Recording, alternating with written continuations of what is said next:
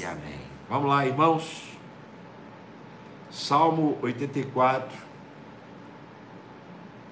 Vou fazer uma pequena introdução que eu acho que é bem útil para o nosso estudo, não é? O Salmo 84 é escrito aqui como sendo dos filhos de Corá. Portanto, eles são os coraitas. Corá, quem é Corá? Corá é um sacerdote né, da linhagem lá dos levitas. É um sacerdote que caminha com Arão e caminha com Moisés no deserto, fazendo aquela passagem do Egito para a terra prometida. Portanto, Corá era um líder espiritual da nação. Acontece que Corá, junto com Datã e Abirão, esses três, né, que eram todos três sacerdotes, levitas, e o coraíta, os corais, eram normalmente responsáveis pelos cânticos, pelos louvores de Israel. Acontece que eles se insurgem contra a liderança de Moisés e contra a liderança de Arão. Arão é o primeiro sumo sacerdote de Israel. E eles simplesmente não aceitam que Deus tenha colocado Moisés e Arão como sendo líderes sobre a nação.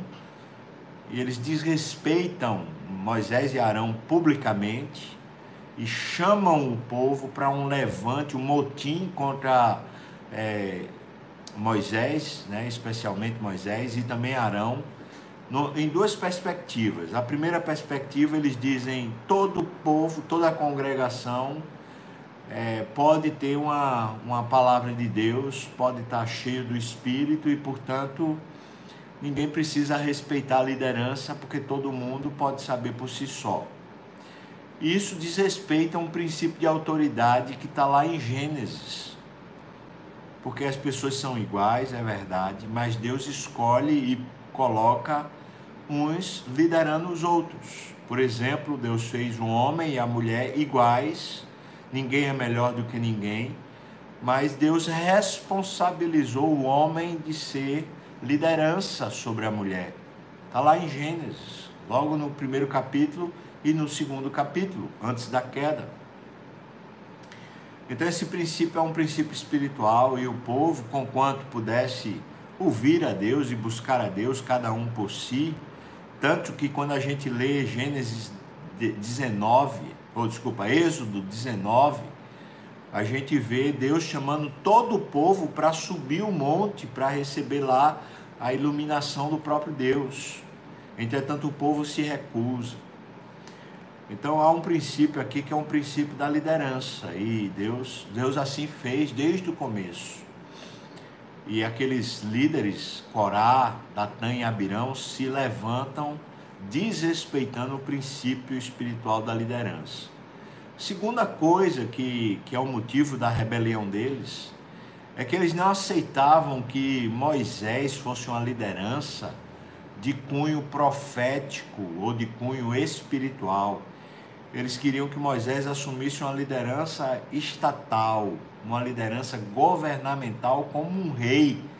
Eles queriam que Moisés se tornasse o próximo faraó, né? só usando uma equivalência com, com o Egito. E acontece que Moisés entendeu claramente que o regente, o rei de Israel era Deus. E Moisés não usurpa o lugar de Deus dentro da congregação. Então, Corá, junto com Datã e Abirão, levantam um motim contra a liderança de Arão e de Moisés, e eles terminam sendo mortos, com mais 250 sacerdotes levitas, por causa dessa insurgência. Mas o texto diz, lá em Números, o texto diz que os filhos de Corá não seguiram o pai ou seja, o pai se insurgiu, se rebelou sozinho. Os filhos não foram junto e, portanto, os filhos não sofreram a sanção ou a punição, o juízo de Deus. Eles permaneceram então vivos. eles ficaram chamados na história de Israel de coraitas e continuaram sendo responsáveis dentro do sacerdócio levítico, eles continuaram sendo responsáveis pela parte da, do louvor. Só esclarecendo, os coraitas eram responsáveis pelo louvor, mas aí vocês tinham, por exemplo, os coatitas, também levitas, mas eles eram responsáveis pela estrutura, vamos dizer assim, pela manutenção da estrutura, a limpeza do tabernáculo, a manutenção física das cortinas, manutenção física dos, das varas, de toda a estrutura física, né? Tinha outros sacerdotes que eram responsáveis pela manutenção dos alimentos, fazer o pão da proposição, outros responsáveis pelo sacrifício, ou seja, é, o sacerdócio levítico não era só de louvor cantado, mas era de serviço no templo e serviço espiritual. E quando eles já estão no território, implantados no território, os levitas não ganham território também para construírem suas casas, porque Deus diz que Deus é a herança dos levitas. E então os levitas vão morar em Hebron. Hebron é o primeiro lugar onde o tabernáculo é colocado. Eles vão para Hebron e se espalham por todo o território de Israel. Para quê? Para poder servirem de pastores do povo de Deus espalhados por, todas, por toda a região.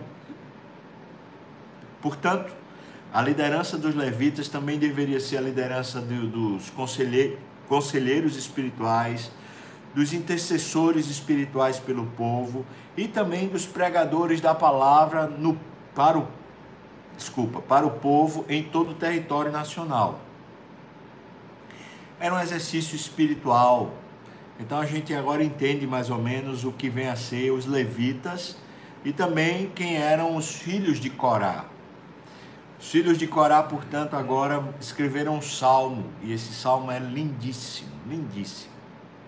Veja o que está escrito então, versículos de 1 a 4, é a primeira porção desse salmo.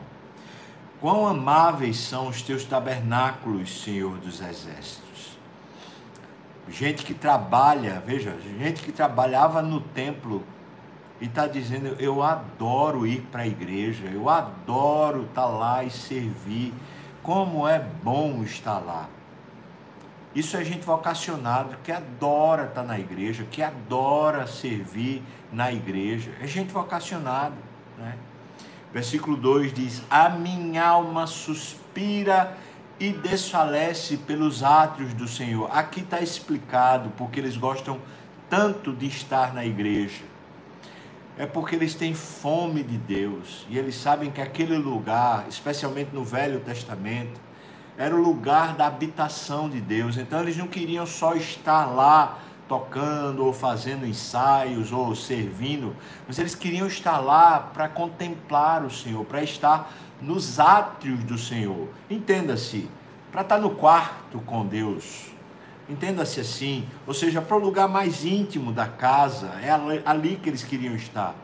Ele diz: O meu coração e a minha carne exultam pelo Deus vivo. Interessante essa palavra exultar aqui. É, literalmente significa dominar. Então o que é que eles estão dizendo? Meu coração e a minha carne estão dominados pelo Deus vivo, desejosos, dominados de desejo pelo Deus vivo. Isso é vocação. A vocação espiritual, ou seja, gente que é chamado para ser pastor, para ser presbítero, gente que é chamado para ser liderança espiritual da igreja, né?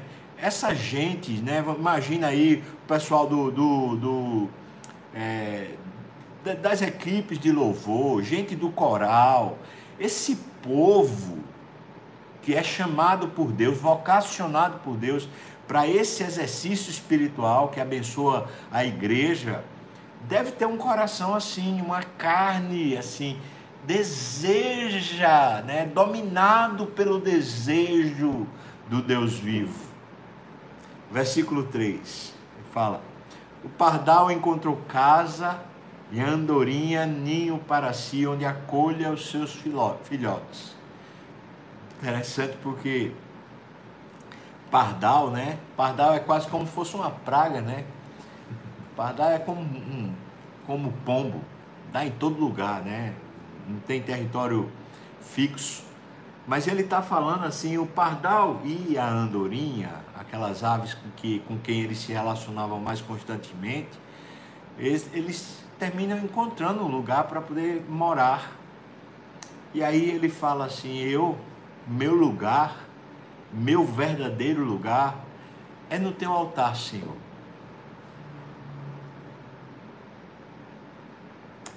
Dá vontade de chorar, não é? Esse é o meu lugar. O meu lugar é no altar. Você lembra de Romanos, capítulo 12?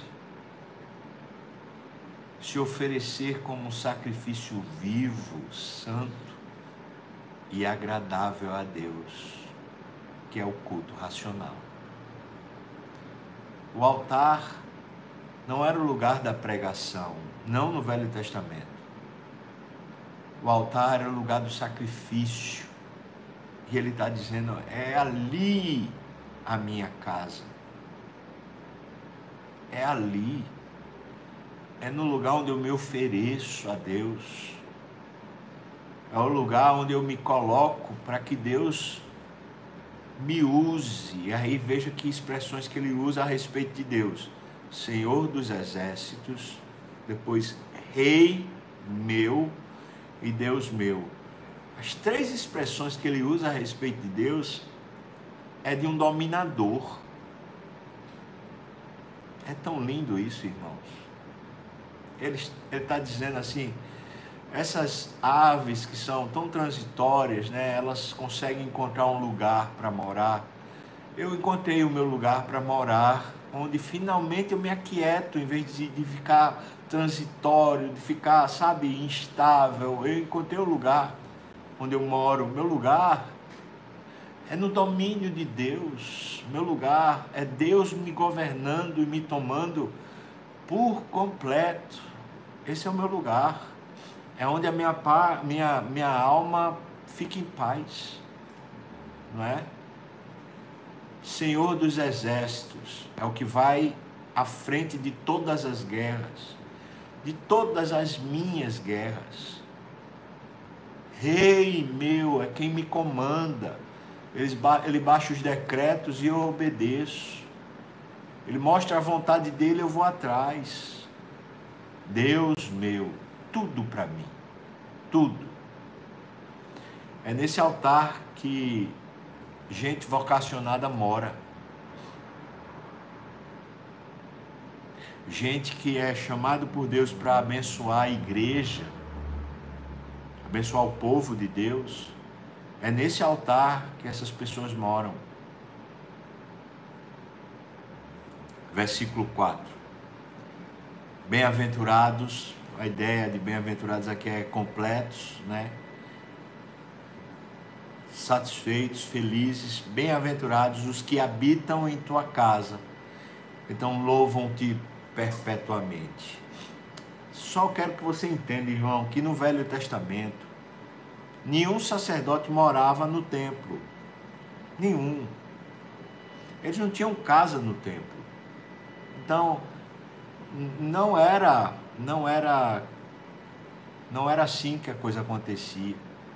Então ele está usando metaforicamente mesmo, né? Isso aqui é uma analogia. Ele está falando assim: é, a minha vida se tornou a extensão da casa de Deus. Eu habito nele. Isso aqui, irmãos, é um negócio tão tremendo pensando no Velho Testamento, porque esse conceito só é desenvolvido no Novo Testamento com Jesus Cristo enviando o seu Espírito. Mas sabe o que os filhos de Corá estão falando aqui?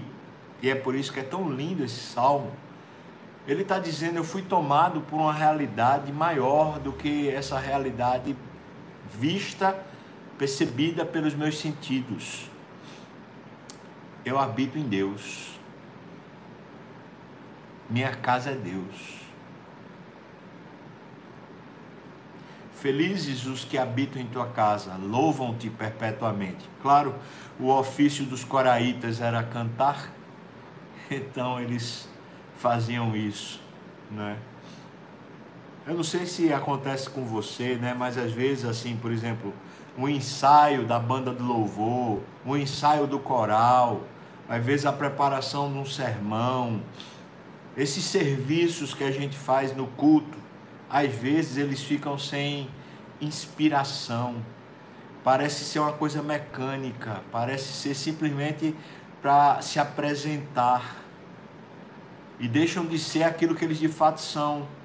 Quando a gente está ensaiando, preparando um sermão, um estudo, quando a gente está se preparando para um culto, a gente está em intimidade com Deus. Algumas vezes na minha vida, e olha que eu já, já fiz parte de banda, já fiz parte de grupo de louvor, a minha vida toda, já fiz parte de coral, muitos anos. Eu vou dizer para você, um, algumas vezes o meu, meu, meus melhores encontros com Deus foi durante ensaios e não durante o culto público.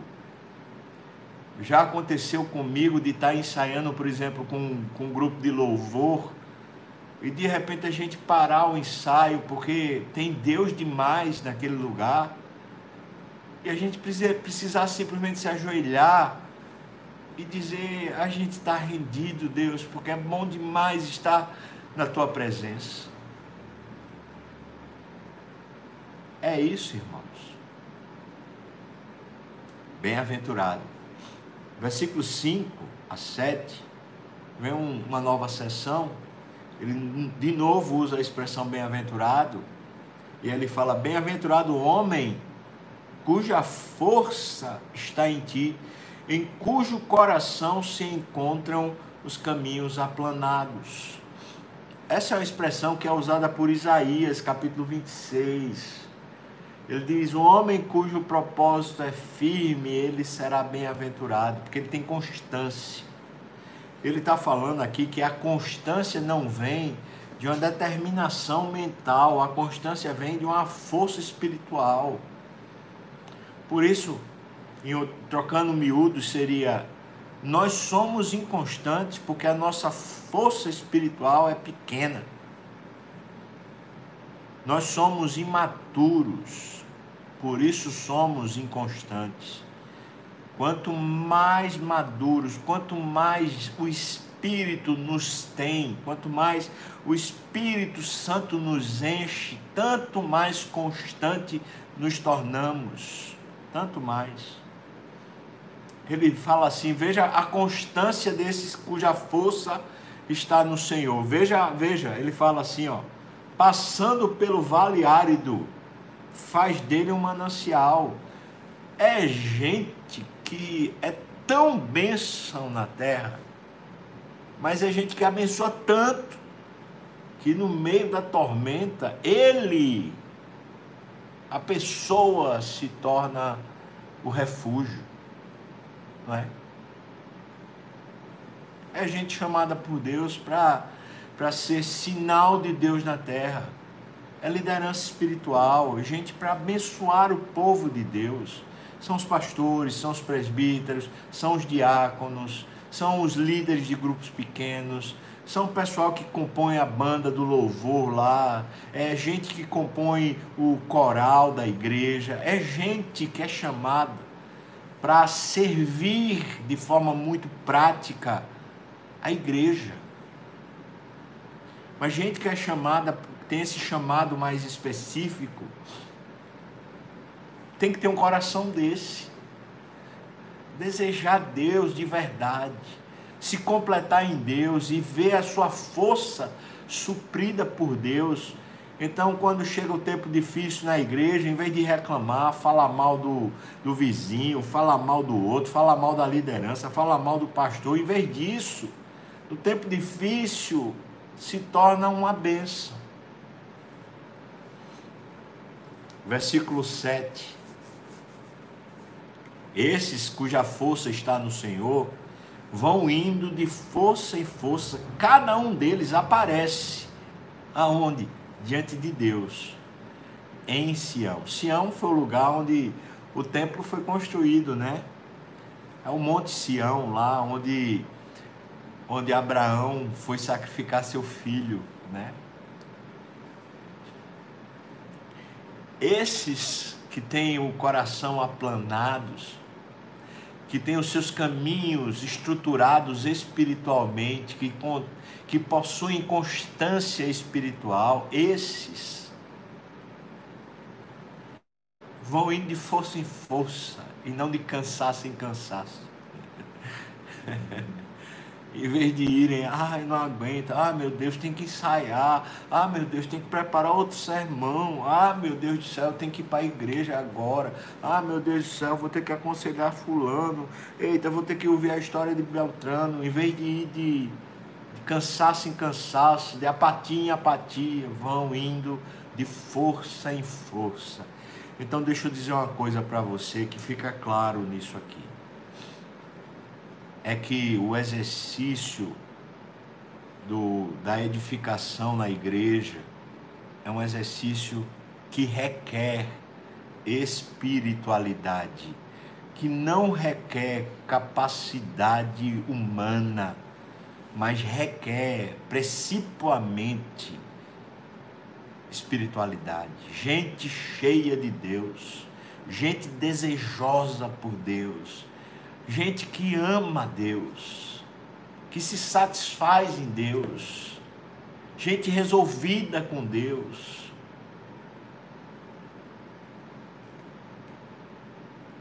Versículos 8 a 11, terceira parte do salmo. Senhor, Deus dos exércitos, escuta minha oração Preste ouvidos, ó Deus de Jacó. Qual é a oração que ele, que ele vai fazer? Veja lá. Versículo 9. Olha, ó Deus, escudo nosso, contempla o rosto do teu ungido. Eu pensei que ele ia pedir alguma coisa, tipo assim: Senhor, me ajude a comprar uma casa. Senhor, me ajude a ter um emprego. Senhor, me ajude a consertar minha família. Ele diz: Senhor, escuta por favor a minha oração. Sabe o que, é que ele está pedindo? Ele está pedindo assim: Deixa eu ver o Senhor face a face.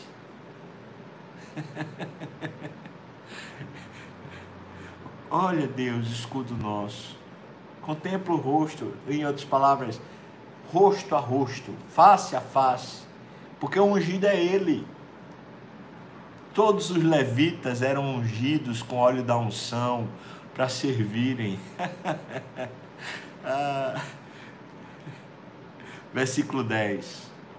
Pois um dia nos teus átrios valem mais ou vale mais que mil. Eu prefiro estar à porta da casa do meu Deus a permanecer nas tendas da perversidade. Eu queria que você entendesse também, quando ele fala aqui de tendas da perversidade, a que ele se refere. Pois bem, havia em Israel os cultos a Baal. E esses cultos a Baal eram normalmente grandes festas. Eram raves. Não sei nem se existe ainda raves, né? Aquelas festas o culto em si era cheio de coisas que os nossos sentidos se agradam. Muita música, muito alarido, muita dança, muita bebida e, sobretudo, muito sexo. Então, vou fazer uma comparação aqui, talvez seja um showzão daqueles, Rock in Rio, sei lá o que, onde depois de você ter um som pá, que lhe enche, bebida, talvez ali uma maconha, um negócio, quando acaba tudo aquilo ali, você acaba numa cama com alguma mulher ou com algum homem, é, ainda completando os seus desejos.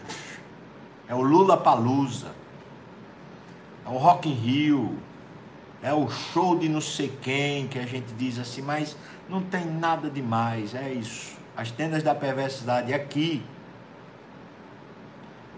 Era isso que se fazia para tentar satisfazer os desejos, aquela coisa que a gente diz assim, mas é só porque eu queria relaxar, eu queria ter um prazer.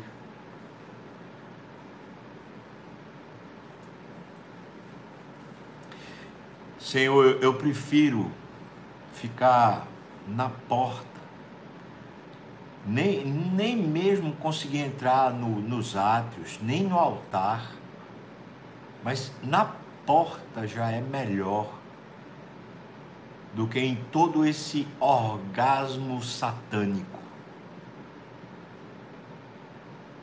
Eu tenho mais prazer na porta do que em tudo que o mundo tem para me oferecer. Amém? Versículo 11, irmãos. Porque o Senhor Deus é sol e escudo o Senhor dá graça e glória. O Senhor não só nega nenhum bem aos que andam retamente.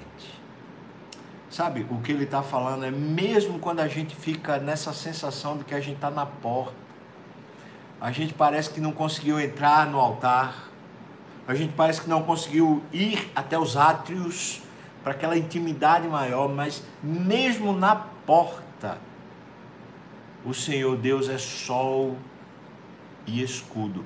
São duas expressões que, que remontam à travessia do deserto. O escudo que cobria durante o dia, né? E durante a noite era aquela luz que iluminava. Sol e escudo. Ele diz mais: o Senhor dá graça e glória. Duas coisas que a gente precisa: graça, porque a gente é fraco, graça, porque a gente não merece, mas glória, porque Deus quer comunicar a glória dele a nós. E a glória nos enche, nos dá sentido de vida, de valor, de pertencimento, nos faz ter sentido para a vida. E ele diz: O Senhor nos dá isso, tanto graça, por causa da nossa pobreza, fraqueza, incapacidade, como glória para nos preencher, sem que a gente precise de arrogância. Aí ele diz: o Senhor, na verdade, não sonega nenhum bem, seja bem físico, material, seja bem para as nossas emoções, emocionais, ou bens espirituais. Nenhuma, nenhuma sorte de bênçãos é sonegada por Deus aos que andam retamente. Ó oh, Senhor dos Exércitos, feliz é o homem que confia em ti. É isso mesmo. Oh, o Senhor que vai à guerra, o Senhor que vai nas guerras com as quais eu estou inserido. Bom para mim é só confiar que o Senhor vai vencer e o Senhor vai vencer. Pronto. Que salmo lindo. E eu fico pensando, né, irmãos? Esses são os filhos daquele que era rebelde, né? A pessoa. A gente está aqui há mais de mil anos de distância, provavelmente, né? Talvez não chega a mil anos, mas ali talvez uns, uns 700 anos de distância da rebelião lá. Portanto, é geração após geração, geração após geração.